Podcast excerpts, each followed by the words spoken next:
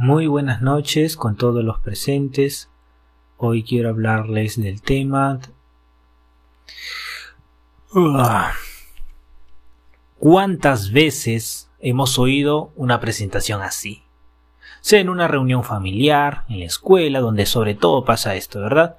En alguna exposición pedagógica o incluso de trabajo. Está claro que casi el 90% de la población mundial no sabe hablar o tiene miedo a expresarse en público. ¿Y por qué pasa esto?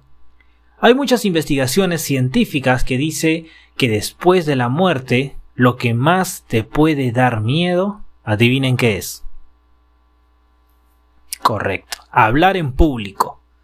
Y hay una bastante curiosa, de hecho, que dice que cuando hay muchos ojos observándote al mismo tiempo, sientes subconscientemente, esto pasa de manera totalmente inconsciente, sientes que has hecho algo malo y que te van a matar o te van a juzgar. Existen varios tips que te pueden ayudar a sentirte mucho más seguro a la hora de estar hablando en público y hoy vamos a tocar esos puntos que te van a sacar de esa excusa del no quiero hablar, me da vergüenza y te van a ayudar a hablar con poder, con seguridad y compasión.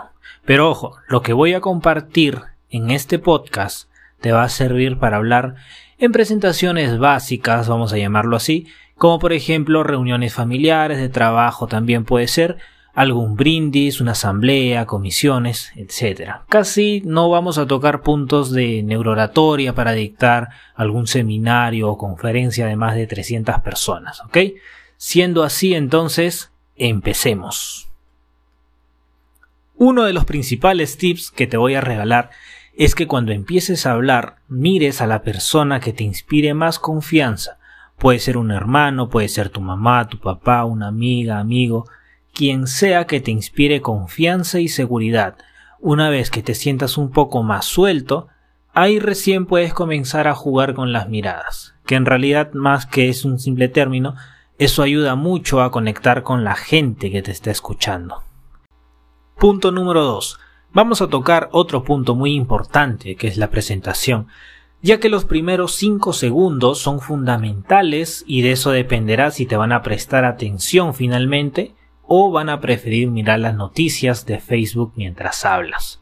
Lo típico, lo que mencionaba al principio. Buenas tardes con todos, estoy muy feliz de estar aquí con todos ustedes, etcétera, etcétera. O si no, otra clásica, ya si es una presentación un poco más formal. Buenas tardes con todos los presentes, mi nombre es Max Pinedo, licenciado en la carrera de marketing con un diploma dental, un doctorado, un PhD. Mm, eso aburre. Más de lo mismo, aburre.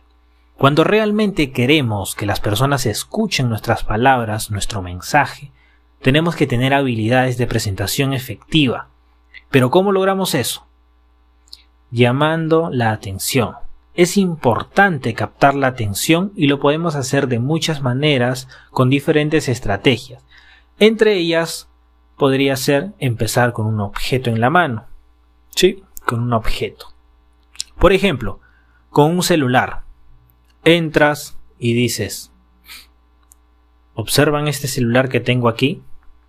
Y todos se quedan mirando. Este celular nos acerca de las personas que tenemos tan lejos pero a la vez nos aleja de las personas que tenemos cerca. ¿Y cuántos de nosotros nos hemos ocultado en este celular, evadiendo conversaciones con algún amigo o amiga, con nuestra pareja, padres o incluso nuestros hijos? Mi nombre es Max Pinedo y hoy quiero hablar sobre la importancia de una conversación asertiva. ¿Ves qué diferente es?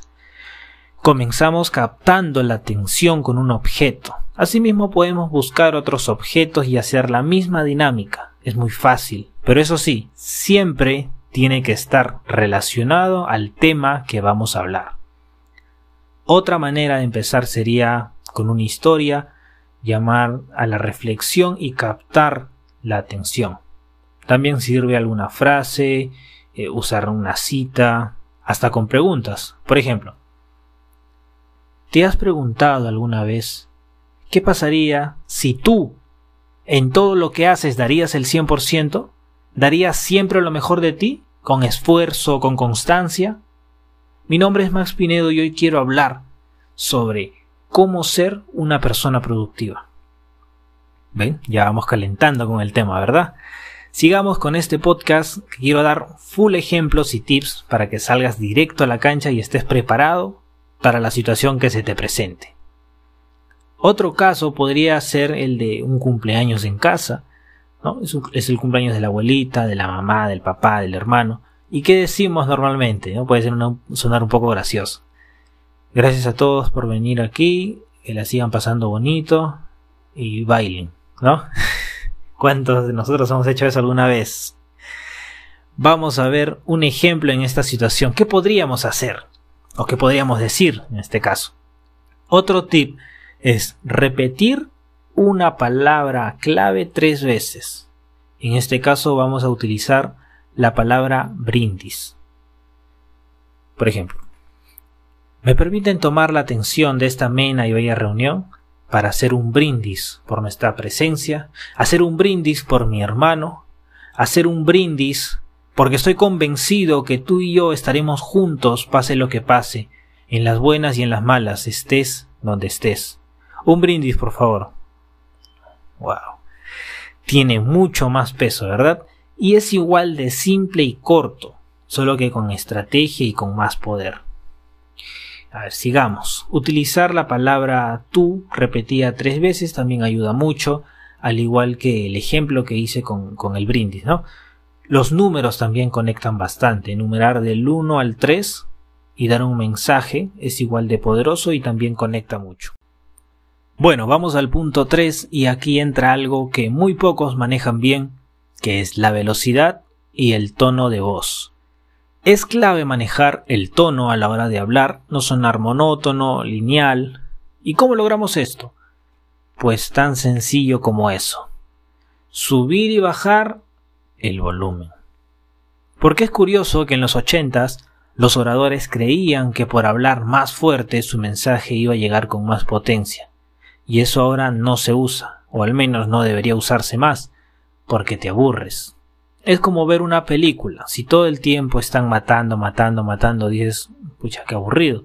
Pero si de repente están matando y luego hay una escena romántica y un poco de acción y de nuevo matan, ahí la cosa se pone más interesante, ¿verdad? La velocidad de igual forma, manejar el ritmo. Si todo el tiempo estás con el mismo ritmo, se vuelve como misa del domingo, es clave también hacer pausas activas para despertar la curiosidad. Un ejemplo rápido.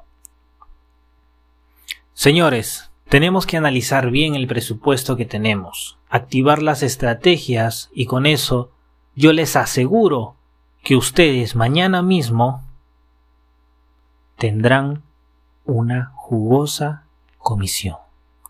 ¿Notaron esa pausa al final? el cerebro se activa y se generan altos niveles de emoción y alerta. Cuando uno utiliza las tres maneras de manera simultánea y con mucho estilo, cuando estás hablando entonces la oratoria se vuelve mágica. Otro punto ya para ir terminando, y esto es algo que de repente no conocías o no conoce la mayoría, es que el 54% de la expresión lo haces con el cuerpo lo que conocemos como la comunicación no verbal, que a veces dice más que nuestras propias palabras. Utilizar las manos, las expresiones en el rostro y tus movimientos, bueno, este punto es algo algo extenso si nos metemos de fondo, así que solo te puedo decir que tiene que haber una concordancia entre lo que dices y cómo lo expresas con tu cuerpo, ¿no? La interacción el hacer preguntas cada cierto tiempo en una exposición, por ejemplo, también ayuda a conectar. Bueno, hemos llegado al final y espero haberles ayudado y aportado un poco más en su oratoria cotidiana. Espero, estoy seguro, que con estos tips ustedes van a mejorar en sus presentaciones. Si les interesa conocer un poco más y profundizar ya en temas de oratoria para masas en seminarios o conferencias, me lo hacen saber en los comentarios donde va a estar publicado este podcast. Yo, gustoso de compartir y ayudarlos. Hasta una próxima oportunidad. Cuídense mucho.